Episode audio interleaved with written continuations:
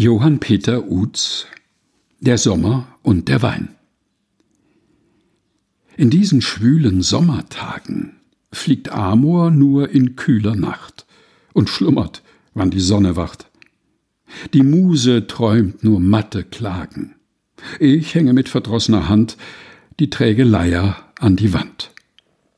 Doch Freund, in schwülen Sommertagen zischt mir Lyäus in das Ohr, hebt sich der Weinstock stolz empor, den Frost und Regen niederschlagen. Und nur der Höhern Sonne Glut kocht seiner Trauben göttlich Blut. So mag in schwülen Sommertagen der Weichling Amor schüchtern fliehen und Scherz und Muße sich entziehen. Der Wein wird sie zurückejagen. Es reife nur der frohe Wein. Was kann mir unerträglich sein? Johann Peter Utz Der Sommer und der Wein. Gelesen von Helga Heinold.